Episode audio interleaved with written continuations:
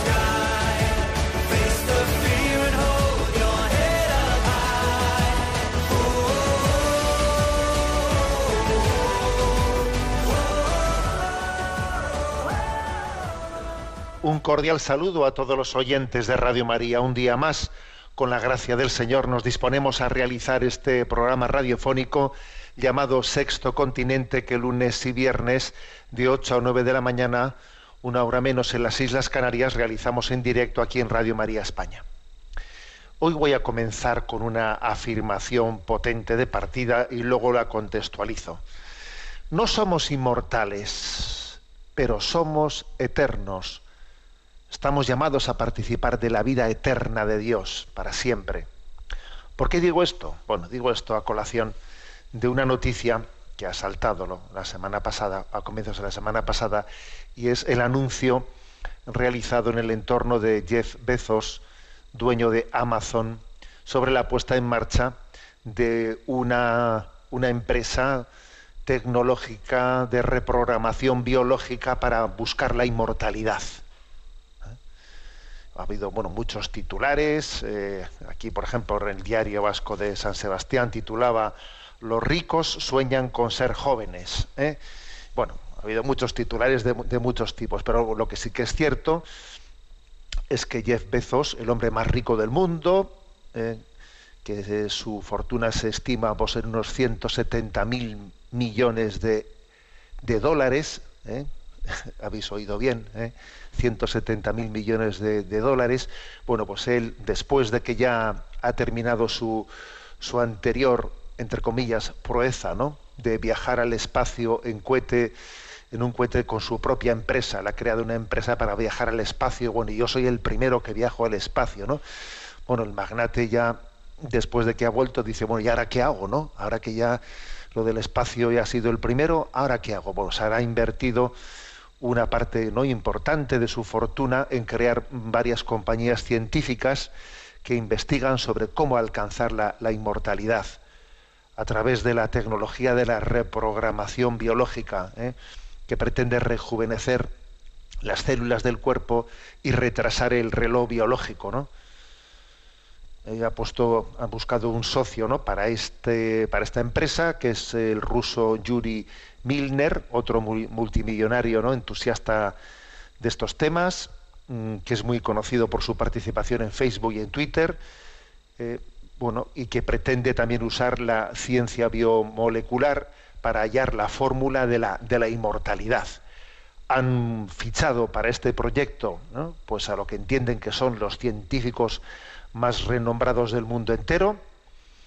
Eh, entre ellos también hay un premio Nobel del año 2012, un japonés, que fue especialista en rebobinar células adultas hasta la fase embrio- embrionaria.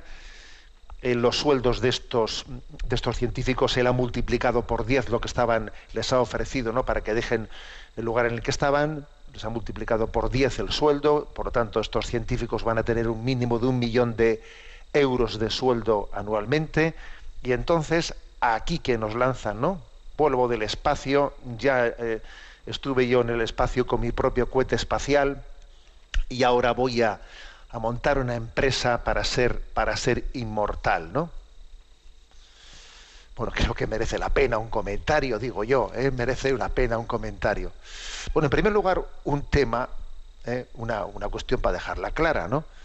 que la posibilidad de un tratamiento que rejuvenezca células humanas no tiene en sí mismo nada contrario a los principios morales cristianos. ¿eh? Y de hecho ya existen tratamientos médicos que buscan relantizar el deterioro propio del envejecimiento, ¿no? Pero claro, pero claro, otra cosa distinta es la moralidad de los medios empleados para, para ese fin, ¿no?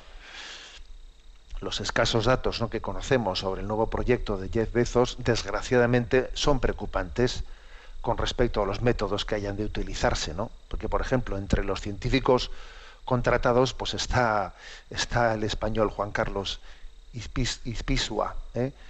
que, que, ha realizado polémicas investigaciones pues, con células madre embrionarias y también recientemente en China ha recurrido ¿no? pues un poco al amparo, al amparo de, de China para poder generar embriones con una mezcla de células de mono y, y células humanas.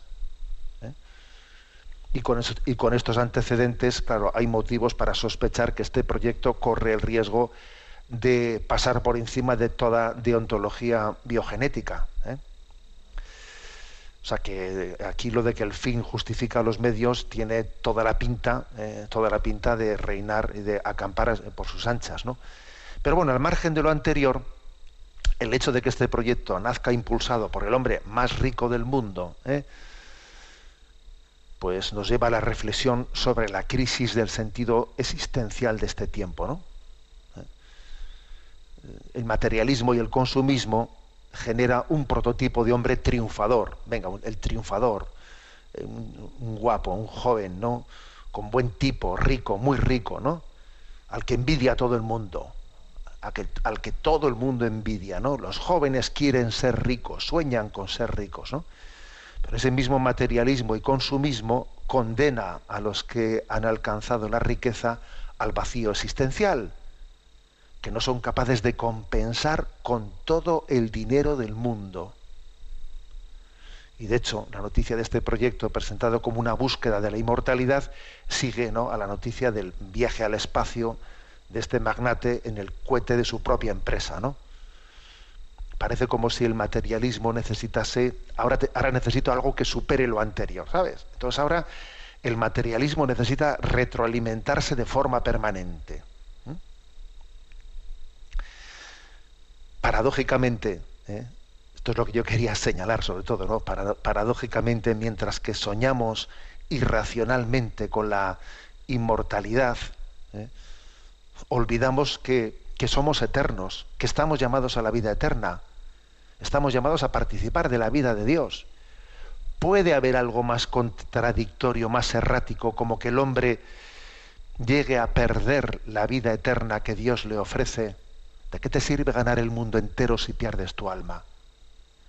Que el hombre pierda la vida eterna que Dios le ofrece al mismo tiempo que sueña con alcanzar la inmortalidad a cualquier precio pretende ser inmortal a cualquier precio, no aceptando tu mortalidad. Necio, esta noche te van a exigir la vida, dice el Evangelio, lo que has acumulado de quién será. Lucas 12, 20. Por eso creo que tenemos que decir, no, no, no somos inmortales. Estamos llamados a aceptar nuestra mortalidad. La muerte toca nuestra puerta y es una llamada es una esposa, pero sí, es una esposa que nos invita a un desposorio eterno, a una vida eterna con Dios. Bueno, todo esto sin olvidar ¿eh? que esta carrera sin norte ni sentido, irracional, pues acontece también al mismo tiempo que, que vivimos un escándalo, ¿no? De millones de seres humanos que mueren en la miseria y cuya miseria clama a Dios. La parábola del pobre Lázaro y del rico Epulón, ¿eh? que está en el capítulo 16 de San Lucas, bueno, pues resuena, ¿no? Vaya que sí resuena.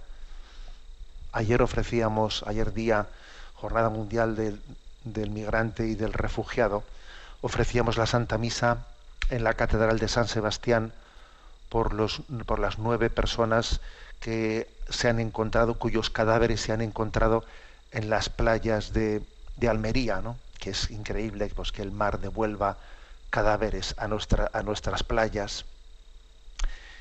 Y por lo tanto, ¿no?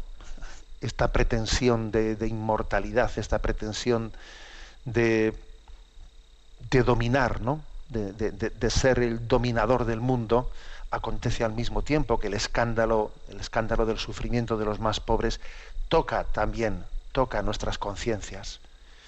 Por eso, eh, repetimos, no somos inmortales, pero estamos llamados a la vida eterna que Cristo nos ofrece. Y comenzamos este programa de Sexto Continente también rezando por estos nueve, estas nueve personas que han aparecido fallecidas en las playas, pero tantísimas y tantísimas otras que desconocemos.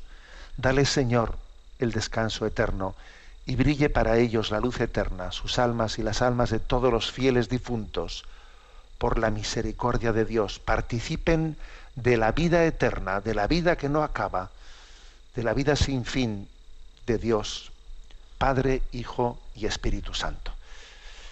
Sexto Continente es programa, es un programa que tiene interacción con los que sois usuarios de redes sociales a través de la cuenta en Twitter y en Instagram, arroba obispo munilla, con los que sois usuarios de Facebook a través del muro que lleva mi nombre personal, de José Ignacio Munilla, y recuerdo que los programas anteriores, sabéis que hay dos programas semanales, el lunes y el viernes, los programas anteriores eh, los tenéis a vuestra disposición, tanto el podcast de Radio María como en la página de un servidor, en la página mm, multimedia que lleva que tiene el nombre de mi lema, episcopal, que es en ti confío en ticonfío.org, allí tenéis todos los materiales que vamos generando.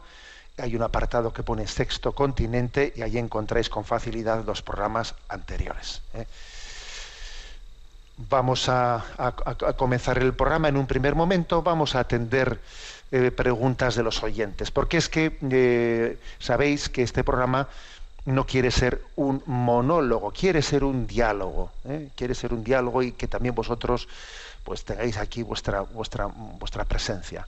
Hay un correo electrónico habilitado para ello, que es sextocontinente arroba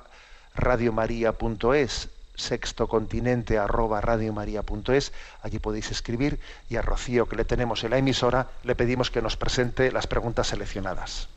Muy buenos días. La primera pregunta es de Maribel desde San Sebastián que dice, la semana pasada fui conocedor del siguiente suceso sobre el que me gustaría que usted diera alguna palabra de discernimiento. Una vecina de nuestro barrio tiene un cáncer avanzado en estado terminal.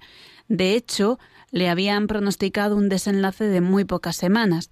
Pues bien, ella hizo una despedida a la familia. Luego eh, se fue en taxi al hospital, ella sola, donde había concertado su sedación para el día siguiente a las cinco de la tarde. Ella había manifestado a la familia que quería morir sola. A las pocas horas de su sedación falleció.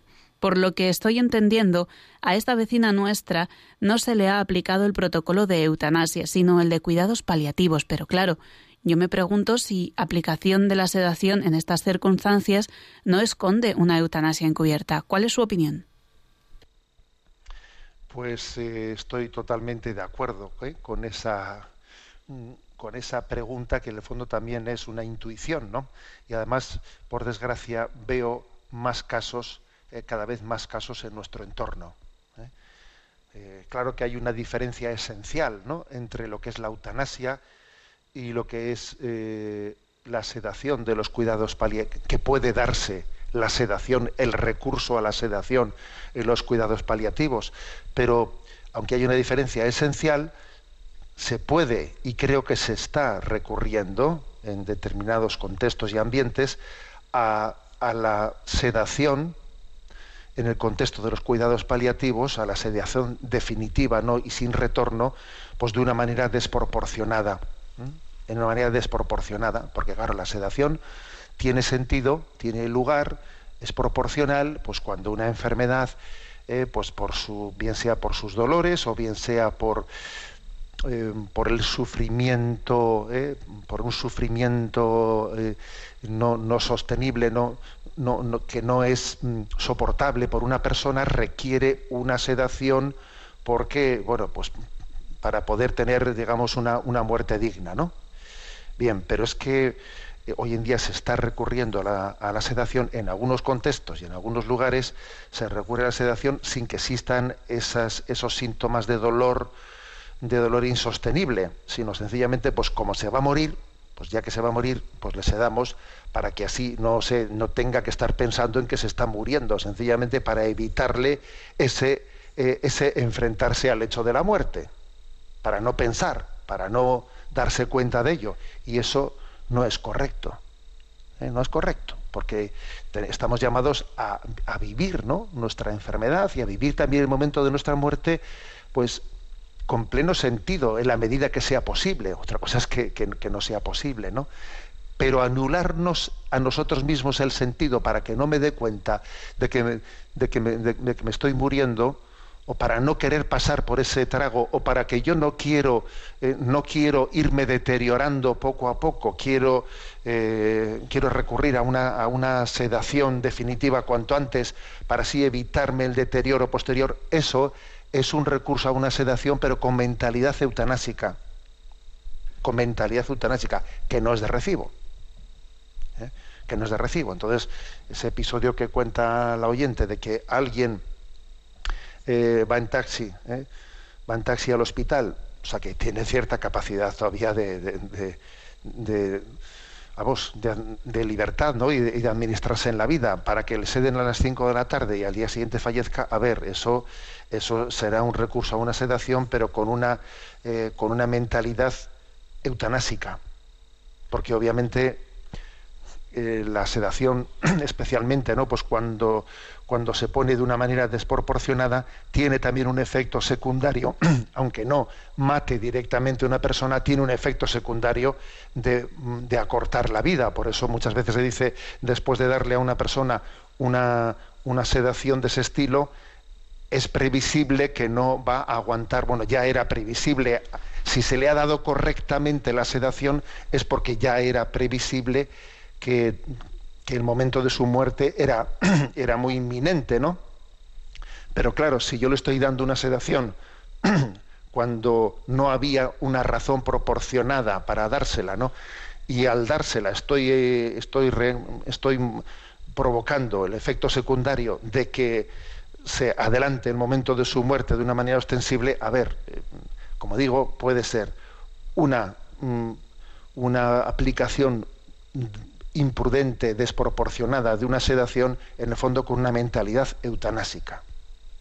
Entonces, eh, ya, algunos, ya sé que muchos estaréis diciendo, oh, vaya lío. Claro, sí, es verdad, eh, es verdad que tenemos que estar siempre discerniendo la proporcionalidad o la, o la, no proporción de las cosas. ¿eh? Yo recuerdo, por ejemplo, cuando estuvimos acompañando a nuestra madre, a nuestra madre que también estuvo sometida, ¿no? Pues a un, a un régimen de cuidados paliativos y, estamos muy agradecidos, ¿no? Muy agradecidos por, ese cuidado que tuvo de, medios paliativos, pero claro, sí que hay, sí que hay algún momento en el que igual, pues, algunos de tu entorno te dicen, ¿por qué no se le hace una, una, sedación, eh, una sedación sin retorno? bueno, pero ¿por qué hay que hacérselo? Pero si ya se le va, se se le va poniendo sedaciones parciales, sedaciones temporales parciales, y así de esa manera seguimos con ella, seguimos hablando con ella, seguimos rezando con ella. ¿Por qué hay que recurrir? ¿Hay alguna razón para tener que recurrir a una sedación definitiva? Que, que, nos va a impedir tener con ella una relación humana, le va a impedir a ella hablarle a Dios, rezarle a Dios. O sea, eh, ojo con esto. ¿eh? La sedación definitiva o que se, llama, se le llama definitiva a que ya no tiene un retorno, no, sino que de ella se pasa la muerte, solamente sería, sería mm, éticamente o moralmente justificable cuando no existe la posibilidad de aliviar un dolor, un dolor, pues con, con unas sedaciones temporales parciales. Pero es que hoy en día el margen que existe antes de llegar a una sedación definitiva es muy grande. ¿eh? Es muy grande. También incluso algunos sacerdotes me han contado algunas, eh, anécdotas eh, como las siguientes, ¿no? Que os voy a decir. Me decía un sacerdote que, pues que le vienen a, encargar un funeral y cuando está él rellenando los datos, ¿no? Pues para la partida de defunción, pues nombre y tal y esto y le dice y le dice hora hora de la muerte no está encargando el funeral pues para el para el jueves a tal hora y dice hora de la muerte y de repente le dice e, el hijo no el hijo del difunto no le dice mañana a las 5 de la tarde dice pero cómo mañana a las 5 de la tarde pero cómo me dice mañana no es que mañana le van a le van a sedar sobre eso de las cuatro o de las tres o las cuatro y nos han dicho que pues que duraría pues un par de horas y tal entonces o sea está ya poniendo la hora de la muerte antes de que haya fallecido en la partida de función a ver pero pero es una anécdota esta ¿eh? pero es una anécdota real una anécdota real que nos hace caer en cuenta de que estamos también no solo no ante ante la imposición de una eutanasia, porque aquí están, siendo poquísimos los casos que recurren a la eutanasia, ¿eh? desde que la eutanasia se ha legalizado. Pero además cuando surge algún caso, la, prensa te lo quiere presentar como alguien, alguien que ha, que ha sido un héroe, ¿no? que está abriendo caminos. ¿no? Claro, la eutanasia es de alguna manera meterle a alguien, para entendernos, un veneno que le mate. ¿eh? Pero ojo, que sin que sea estrictamente la eutanasia, el recurso de una manera desproporcionada, absolutamente desproporcionada a los medios, eh, a, la, sedación, eh, aunque sea bajo el protocolo, de cuidados paliativos, claro, pues puede, puede estar apuntando, aunque no sea un veneno para matar a una persona, puede estar teniendo, siendo aplicado desproporcionadamente bajo una mentalidad eutanásica. Luego tenemos que eh, pues estar alerta, atentos en el discernimiento y muy cercanos, ¿no? Muy cercanos a nuestros, a nuestros seres queridos en el momento de, de, su despedida y en contacto y en discernimiento con los médicos, ¿no? Eh, y teniendo verdaderamente un, discernimiento de, de, este, de este momento. Fijaros cómo Jesús termina eh, en su vida con la conciencia de decirle al Padre, Padre, a tus manos encomiendo mi espíritu. Y nosotros tenemos que, que, tener un modelo, ¿no? Un ideal, porque luego las cosas pasan como nosotros no controlamos, pero que el ideal de, el ideal de la muerte cristiana es la de aquel que, que muere repitiendo la palabra de Jesús, Padre, a tus manos encomiendo mi espíritu. Y por lo tanto, la conciencia en el momento de la muerte, pues es un ideal, que luego no es posible, no es posible, pero el poder morir entregando la vida y con esa conciencia es un don, es un don del cual no tenemos que preservarnos médicamente, sino, si es posible, ayudarnos médicamente a que ese don, el de la conciencia, el de la entrega de la vida, pueda ser realizado. ¿eh? Bueno, perdón porque me he extendido un poco. Adelante con la siguiente pregunta. La siguiente pregunta es de José Antonio, que escribe lo siguiente. En nuestra parroquia cuyo nombre voy a preservar por discreción, el curso ha comenzado de forma convulsa. Resulta que en verano supimos que tendríamos un cambio de párroco y las reacciones han sido desiguales, algunas de ellas muy contrariadas. Se inició una recogida de firmas para protestar por la medida y para pedir al obispado que se reconsiderara la decisión, y como era previsible, la decisión siguió adelante. Hemos visto un rostro triste en el párroco saliente, y también un rostro incómodo en el párroco entrante.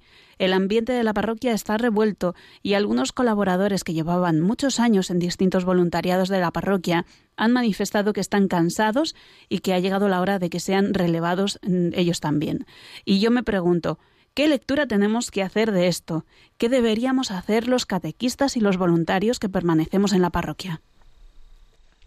Bueno, fijaros, es curioso porque los que sois seguidores de este programa ya desde hace tiempo, si os fijáis, todos los meses de septiembre, ¿eh? cuando comienza el curso pastoral, solemos tener algún tipo de consulta de este estilo. Y eso que no todas las consultas pueden salir en antena. Y os puedo asegurar pues, que igual ¿eh? ya han llegado en este mes de septiembre al correo de sexto continente arroba radiomaria.es, pues no sé si habrán sido cuatro, cinco o seis mm, eh, pues correos mm, de este estilo, motivados por, por cambios, cambios en las parroquias, ¿no? que son vividos pues convulsamente. Es un clásico, es por desgracia, esto es un clásico del inicio de curso del mes de septiembre en las vidas de las parroquias. ¿eh? No quiero decir que esto sea lo mayoritario, porque gracias a Dios la mayoría de los relevos de destinos sacerdotales se realizan bien, se realizan bien y, bueno, pues no voy a decir que gozosamente, pero, ¿eh? pero eclesialmente, ¿no? Pero existen siempre ¿eh? un número de relevos que son convulsos y son, entonces, este, esta especie de clásico, con perdón de la expresión, este clásico de inicio de curso, creo que, no, creo que es importante que tengamos sentido crítico, autocrítico frente a esto. ¿eh? Frente a esto. A ver, como os podéis imaginar, cuando, eh, cuando se hace. Cuando, eso nos lo podemos imaginar todos, ¿no? Cuando se hace un cambio de destino sacerdotal, puede haber, seguro que habrá, ¿eh? pues muchas razones de conveniencia que es imposible que seamos conocedores de todas ellas la necesidad que hay en otro lugar de un sacerdote o bueno pues, o razones de, muchos tipos de muchos tipos o la, simplemente la conveniencia ¿no? de que para para abordar eh, para abordar pues un nuevo momento tenga que haber una, una, renovación. O sea las razones pueden ser muchísimas y es imposible que todas esas razones las conozcamos todos. No no puede ser porque también sería una falta de discreción. Sería una falta de discreción pues que supone también conocer mm, pues muchos detalles personales que no que no es prudente que, que tengan que ser que tengan que ser manifestados ¿no? entonces hay que asumir en la vida de la iglesia hay que asumir pues un pues un principio de, de, confianza de confianza en, en, en, quien gobierna la iglesia es que de lo contrario la iglesia es ingobernable es ingobernable ¿eh? Hay que dar un, margen de confianza y además si, si, si, se equivoca, pues mira, se equivoca el que, toma la decisión, pero desde luego quien, obedezca y quien lleve adelante no se equivocará, se equivocará, de equivocarse se equivocará el que manda, no, no, no el que obedece. A mí eso me lo dejaron claro, ¿no? Y además voy a decir una cosa, que aquí también nosotros, los sacerdotes o los obispos, pues podemos tener nuestra parte de responsabilidad en estas crisis. ¿Eh?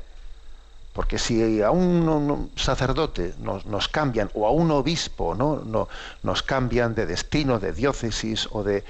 Es, es, importante que en ese momento demos el testimonio ante, ante los fieles que nos han sido encomendados, que demos el testimonio de disponibilidad eclesial. Que no, que no estemos ahí como dando a entender, aunque no digamos del todo, dando a entender la incomodidad, eh, pues que yo que, que, a gusto me quedaría, pero claro, como, me han mandado cambiar, pues no tengo más remedio que irme a regañadientes, con lo cual a todas las personas que, tienen contigo unos vínculos afectivos, pues de alguna manera pues está produciendo una especie de manipulación afectiva implícita en la que como me ven sufrir, el que me quiere también, eh, en vez de ayudarme ¿no? a llevar adelante pues, eh, pues este cambio, pues me está un poco, digamos, justificando en mi queja. Pues existe el riesgo de que haya una manipulación afectiva.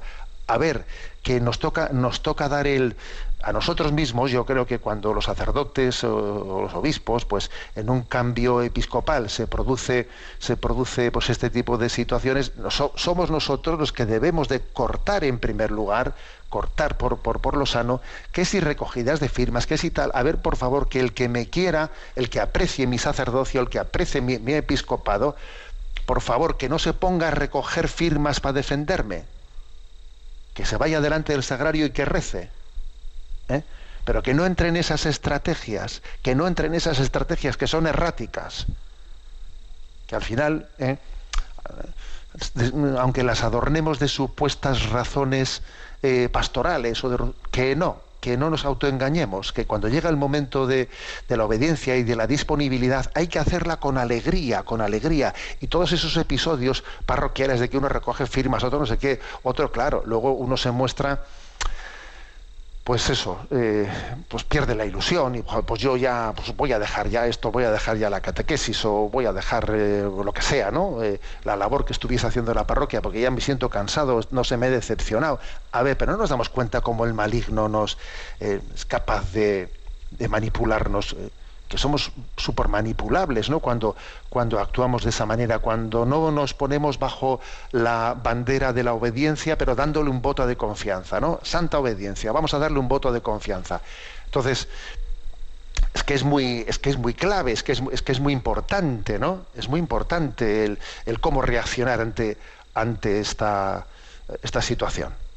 Y creo que además aunque habrá casos que no sea así, ¿eh? pero creo que además los sacerdotes, eh, los obispos, que, somos, que somos trasladados, ¿eh? o que uno, es trasladado, tenemos que dar ejemplo de una obediencia alegre. De lo contrario, estamos arrastrando, detrás nuestro estamos arrastrando, pues, una especie de... una desilusión, una desilusión a nuestros fieles. Y además, sobre todo, tenemos que pensar siempre en que el que venga las cosas, ¿cómo me gustaría a mí haber encontrado las cosas cuando yo llegué? Pues así me gustaría, así debo de dejarlas cuando salga. A mí me gustaría que yo cuando hubiese entrado en un lugar, pues hubiese habido pues una, una, acogida ilusionada, eh, pues con deseo de colaboración con la persona que viene. Eh, claro que me hubiese gustado encontrarme eso, ¿no? Bueno, pues si me hubiese gustado encontrarme con eso, es eso lo que tengo que procurar dejar en la parroquia cuando salga. Porque claro, si yo me quejo de que a mí no me acogieron bien y yo voy a salir eh, pues eh, quejándome mm, y de una manera en la que estoy suscitando que, la, que, una tristeza, una incomodidad y que la gente, pues al párroco que venga, le va a costar mucho al párroco hacerse con la gente por el mal ambiente que se ha quedado, por Dios, pero ¿cómo caemos en, esta en estas trampas? ¿Cómo caemos en estas trampas, no? Entonces hay que, hay que reaccionar con, contundencia ante esas trampas, no entrar nunca en ese tipo de cogidas de, firmas. Pues bueno, pues a ver, mira, oye, pero qué pena, porque es que ahora este párroco estaba haciendo esto súper bien y ahora que estábamos aquí eh, reconstruyendo montones de cosas y ahora que esto iba súper bien, pues ahora, pero ¿cómo nos cambian de párroco? Y, y, tú qué sabes, pero si es que no lo sabemos, y habrá muchas razones que se nos escapen. ¿eh? No creo que el que haya tomado esa medida lo haya hecho pues, por fastidiar. ¿eh? Y en todo caso, si lo hubiese hecho, sería, sería, será su problema de conciencia delante de Dios. A nosotros, a nosotros lo que nos toca es vivir, vivir el momento presente sin entrar, ¿no? en, sin entrar en estrategias que nos desgastan inútilmente que nos desgastan inútilmente y que el demonio se estará frotando las manos, que esto es una cosa que nos a mí me ayuda mucho a discernir a ver, el demonio en esta situación, ¿qué estará haciendo? Si hacemos esto, se estará frotando las manos. Si aquí comenzamos con una recogida de firmas, yo apoyo a este, yo apoyo al otro, se estará frotando las manos. Yo os puedo decir que cuando a veces ha habido aquí polémicas eh, y problemas también entre nosotros en el País Vasco y, empiezan algunos, vamos a recoger firmas para defender al obispo, he dicho, por favor, el que me quiera que no recoja ninguna firma. Rezamos, nos ponemos delante del Santísimo y hacemos una hora una hora de adoración. Todo lo demás viene del maligno, vamos. ¿eh? Bueno, entonces, pues yo creo que esta es la palabra, la palabra, la única palabra sensata ¿eh? que hay que, eh, ante la cual tenemos que, que, proceder eclesialmente, eclesialmente. Tenemos que pensar no en concepto de, mm, no, no en esa clave de yo soy de Apolo, yo soy de Cefas, yo soy del otro, no, somos de Cristo somos de Jesucristo. Y cuando venga un nuevo párroco, se le dice, bendito el que viene en nombre del Señor. Yo no olvidaré nunca que siendo párroco de El Salvador de Zumárraga, el día que fui elegido obispo de Palencia, que, bueno, pues la, verdad es que el sigilo, el nombramiento se llevó bastante bien, se mantuvo hasta, eh, hasta las 12 del mediodía que se, que se hacía pública la noticia, y entonces recuerdo que dieron las 12 del mediodía y de repente salió un fax en, la parroquia de Salvador de Zumárraga un fax que era enviado desde Palencia ¿eh? y decía en el, fax, bendito el que viene en nombre del Señor. me emocioné. Me emocioné porque, porque dije, esta gente no me conoce, esta gente no sabe quién soy, pero la iglesia les ha mandado un obispo y allí que lo acogen Bendito el que viene en nombre del Señor. No porque te llames José Ignacio, ¿eh? no porque te llames lo que sea, eso es secundario totalmente. Es porque eres enviado en nombre de Jesús. igual que eres enviado, eres prescindible. En nombre de Jesús eres enviado. En nombre de Jesús, pues concluyes tu servicio con la misma libertad. Esto, esto tenemos que transmitirlo y los fieles tenéis que gozarlo, ¿no? Gozar lo que el hecho de que superar los personalismos, superar los personalismos y darnos cuenta de que somos sacramento de Cristo, de su presencia en el mundo. Bueno, os voy a poner una, una, canción que os va a encantar del, del Orfeón Donostiarra, una interpretación de la oración que Jesús nos enseñó, del Padre Nuestro, que está compuesta por una de esas joyas de nuestra diócesis que se llama popularmente el Padre Madina. El Padre Madina fue un eh, religioso agustino eh, lateranense, nacido en Oñate, nacido en Oñate en el año 1907 y fallecido también en Oñate en 1972. Eh. Él también durante su vida pues, vivió en, en Oñate, en Burgos, en Argentina, en Nueva York, y fue un gran compositor y compuso esta maravilla, eh, esta maravilla del Padre Nuestro, que nosotros le llamamos el Padre Nuestro de Madina, y que aquí voy a poner interpretado por el Orfeón Donostiarra.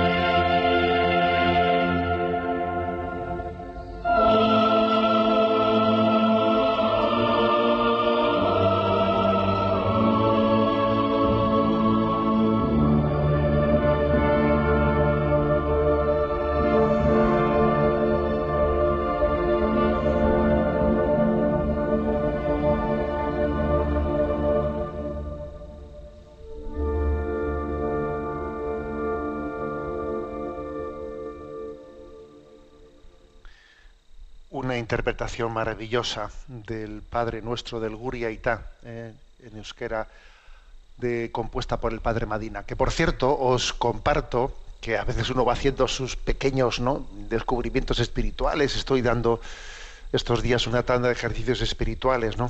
Al mismo tiempo que, bueno, pues que llevo un poco adelante la- las tareas habituales.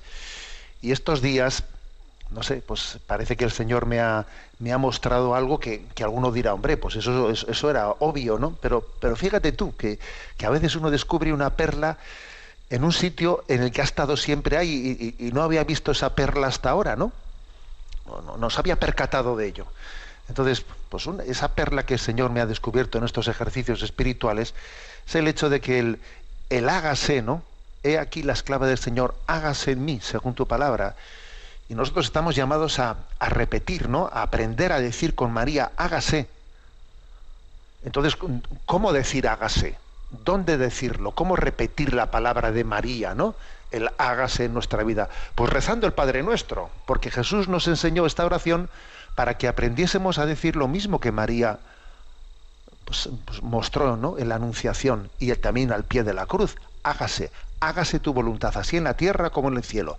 Cada vez que rezamos el Padre Nuestro, estamos haciendo nuestro el hágase de María, que es también el hágase de Cristo al Padre. Bueno, ahí os dejo esa pequeña, digamos, reflexión de alguien que, que está también compartiendo unos ejercicios espirituales. Tenemos nuestro rincón Chesterton.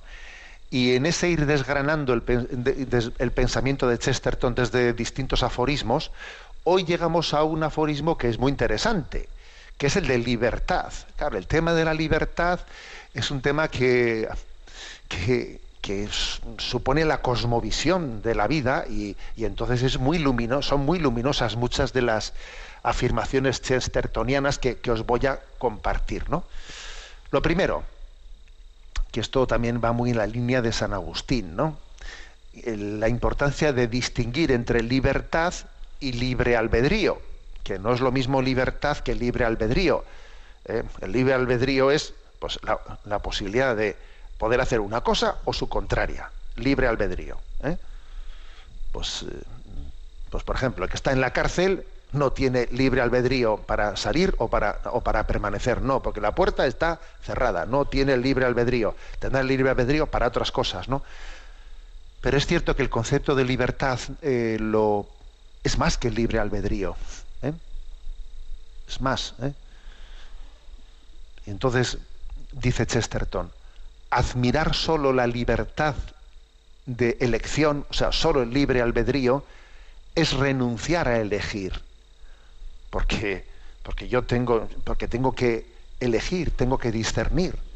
Y también si, por ejemplo, estoy en la cárcel y no puedo salir porque la puerta está cerrada, también seré libre para ver de qué manera vivo eso. Si lo vivo pues como una eh, quemándome, desesperándome, o lo vivo con paciencia, con esperanza. O sea, es decir, admirar solo la libertad de elección, solo el libre albedrío, es renunciar a elegir.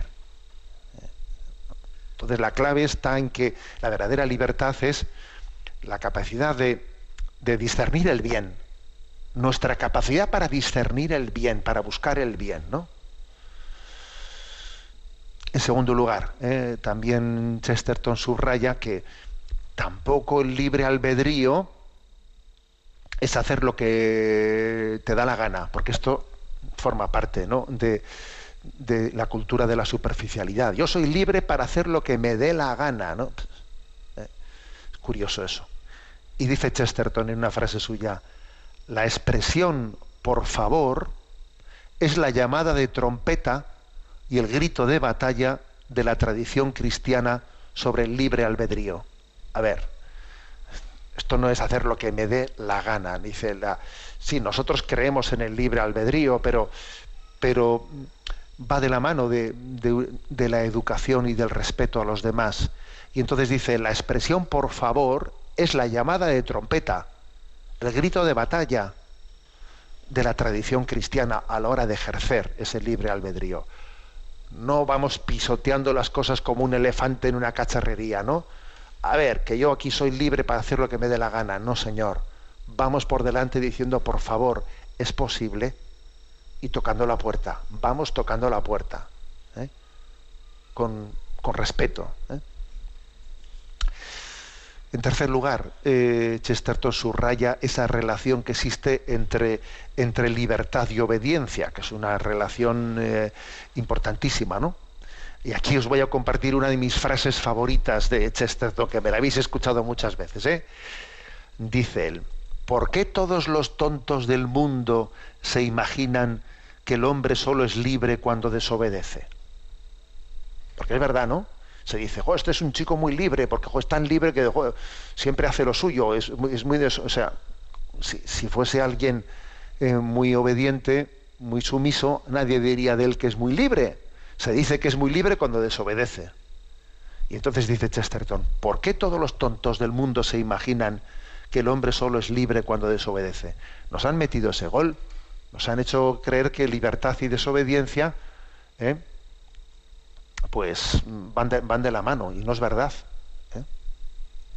No es verdad. Entonces va Chesterton y dice, la, la verdadera libertad, la mayor, ¿eh? dice, la suprema libertad consiste en la capacidad de obligarme a mí mismo. Fíjate tú, esa sí que es la suprema libertad. La capacidad de obligarme a mí mismo. Luego, en realidad, la libertad, ¿eh? la libertad, la verdadera libertad y la obediencia, pues van de la mano. Ahí, ahí, tenemos el ejemplo de María. He aquí la esclava del Señor. Hágase en mí según tu palabra. He ahí la mujer más libre de la humanidad, de todos los tiempos. Porque obedece libremente, porque entrega su voluntad plena y conscientemente, ¿no? La mayor libertad es aquella en la que uno tiene eh, la manifiesta obligándose a sí mismo, entregando su voluntad, entrego mi voluntad libre y conscientemente, ¿no? Dice Chesterton, en una verdadera tradición religiosa, el hombre entiende dos cosas, la libertad y la obediencia. La primera significa saber qué quieres de verdad. Y la segunda significa saber en quién confías de verdad. Porque soy libre, sé lo que quiero. Y porque obedezco, sé en quién confío. Porque obviamente si obedezco es que confío, confío en la persona, en la persona, ¿no? que tiene una autoridad sobre mí. Sé lo que quiero y sé en quién confío. Soy libre y obedezco. Es, pues, es digamos, una, eh, una pareja inseparable, libertad y obediencia. Sé lo que quiero y sé, sé en quién confío. Repito esta frase, ¿eh? que, es, genial. En una verdadera tradición religiosa, el hombre entiende dos cosas, la libertad y la obediencia. La primera significa saber qué quieres de verdad. La segunda significa saber en quién confías de verdad. Y fíjate, eh, y, para, hablar esto, ¿no? y, para, y para seguir rematando esta reflexión entre libertad y obediencia, extraigo otra, otra de las perlas de Chesterton. Mucha libertad moderna tiene su raíz en el miedo. No es tanto que sean demasiado audaces para desobedecer las reglas, más bien que son demasiado tímidos para encarar responsabilidades. Ojo con esto que dice aquí, ¿eh? que muchas veces ¿eh? somos, ¿no? Eh, somos desobedientes porque, porque no tenemos la capacidad de encarar responsabilidades. Entonces, muchas veces detrás, detrás de esa ese concepto moderno de libertad que está eh, es contradictorio con la obediencia, lo que pasa es que tienes miedo, miedo de encarar tus responsabilidades, miedo de, de, de asumir, ¿eh? De, abrazar, de abrazar tu día a día, de ser perseverante, y entonces dices, es que soy libre, y, lo tiras todo por, to, todo por la ventana, ¿eh? hablando de tu libertad. A ver, sé, sé sincero, lo que pasa es que no estás, tienes miedo de tus responsabilidades, tienes miedo del sacrificio, tienes miedo de lo que supone la perseverancia y te escaqueas de la cruz, porque dices que eres libre, ya, tú lo que, lo que estás es lleno de miedos. Entonces, el recurso a la, a invocar la libertad muchas veces esconde un miedo, ¿eh? un miedo a abrazar la cruz. Bueno, ahí, ahí queda eso. ¿eh?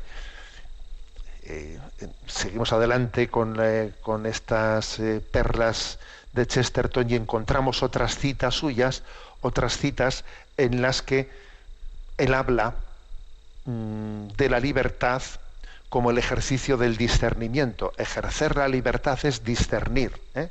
Dice él, al escoger una cosa rechazáis necesariamente otra, porque las cosas es así. O sea, se elige un camino frente a otro. Luego ejercer, luego vivir en libertad es vivir en discernimiento. Vivir en discernimiento. Dice él, la constante vigilancia es el precio de la libertad. Uno tiene que estar vigilando, tiene que estar sopesando, tiene que decir esto es de Dios, no es de Dios, ¿no? O sea, vivir en libertad es vivir vigilante, que muchas veces ¿eh? nosotros, eh, en nuestra cultura se ha dicho, vivir en libertad es pasar de todo, ¿no? Pues no, eso no es verdad. Se es libre para discernir. Luego, vivir en libertad es vivir en vigilancia, vivir discerniendo, ¿no? Bueno, él, por otra parte, también en su tiempo existían teorías deterministas, ¿eh? deterministas frente a las cuales eh, el cristianismo siempre ha dicho que el hombre es libre, frente a, todas esas teorías, a veces de tipo filosófico, a veces de tipo eh, pues, psicoanalista, psicoanalista que hablan de que el hombre está determinado, ¿no? determinado por sus impulsos, o sea, que no tiene una voluntad. Una vol- voluntad verdaderamente libre. Entonces, mm, él defiende la libertad, que Dios nos ha creado libres, ¿no? O sea, mm, Chesterton es un, es un antideterminista eh, y, y- y reivindica, ¿eh? reivindica la, la libertad. De hecho, él, tiene una frase, porque, por ejemplo, el, el calvinismo y algunas eh, escuelas ¿no? pues del, de la reforma prote- ligadas a la reforma protestante eh, subrayan mucho de que el hombre no tiene libertad, que, que el pecado original ha acabado con la libertad del hombre. Sin embargo, el catolicismo dice, ojo, o sea, eh, aunque el pecado haya herido la libertad, el hombre sigue siendo responsable de sus actos y sigue teniendo ¿no? una libertad en el discernimiento. Entonces, frente a ese determinismo del, del calvinismo, que además el calvinismo insiste en que el hombre está predeterminado. eh, una de dos, tú, tú estás en la lista de los que se salvan, estás en la lista de los que se condenan, ¿no? Entonces, en esa, esa imagen de predeterminación ¿eh? que tiene Calvino y estas escuelas, pues Chesterton, vamos, es eh, durísimo frente a ellos. ¿eh? Hay una expresión de Chesterton que dice, el, el calvinismo es una doctrina comparable a una mazmorra, a una mazmorra. Eh, él valora ¿no? el concepto católico de libertad. Y incluso dice la siguiente expresión, el cielo se suele simbolizar con alas, con alas. El infierno con cadenas, por algo será. ¿eh? El cielo se simboliza con alas y las alas es un volar de libertad. Y las cadenas del infierno, pues es que Dios nos ha querido hacer libres. Hemos sido redimidos para ser libres. ¿eh? Y el demonio está, está queriendo nuestra esclavitud, ¿no? Em, Entonces añade, añade lo siguiente, no creo en un destino que se impone sobre los hombres, actúen como actúen. Ese es el determinismo de, de Calvino, ¿no? No creo en un determinismo que se impone sobre los hombres, actúen como actúen, pero creo en un destino que se impone sobre ellos si no actúan. Claro, si, tú no actúas, si tú no haces bien, claro, entonces ese destino se va a imponer sobre ti, pero es que eres tú el que está en tu mano actuar o no, o no actuar, ¿no? Y por último, pues Chesterton tiene muchas expresiones eh, y queriendo desenmascarar las falsas imágenes de la libertad, ¿no? Por ejemplo, pues eh, este mundo, cosas como la moda, eh, los cambios de moda, pues en, el vestir y en tantas otras cosas, las pone como una imagen de la libertad, ¿no? Y dice Chesterton, la rápida evolución de la moda conduce a una movilización de índole casi militar. Dice, pero qué libertad. Si es que cambia la moda y entonces ahí dice, se moviliza una cosa que parece esto casi una movilización militar, que es que, mm, fíjate, ¿no? Eh, fíjate de qué, de qué manera, o sea, nos están quitando la libertad bajo la imagen de que viene esta moda. Entonces, como viene esta moda, ah, pues tú tienes que vestir así, tienes que actuar así, te falta, te falta la libertad, la libertad de los de los hijos de Dios, ¿no? Y hay cosas que se presentan bajo bandera, bajo bandera de libertad que en el fondo te están, te están esclavizando. ¿eh? Bueno, tenemos el tiempo cumplido. Me despido con la bendición de Dios Todopoderoso, Padre, Hijo y Espíritu Santo. Alabado sea Jesucristo.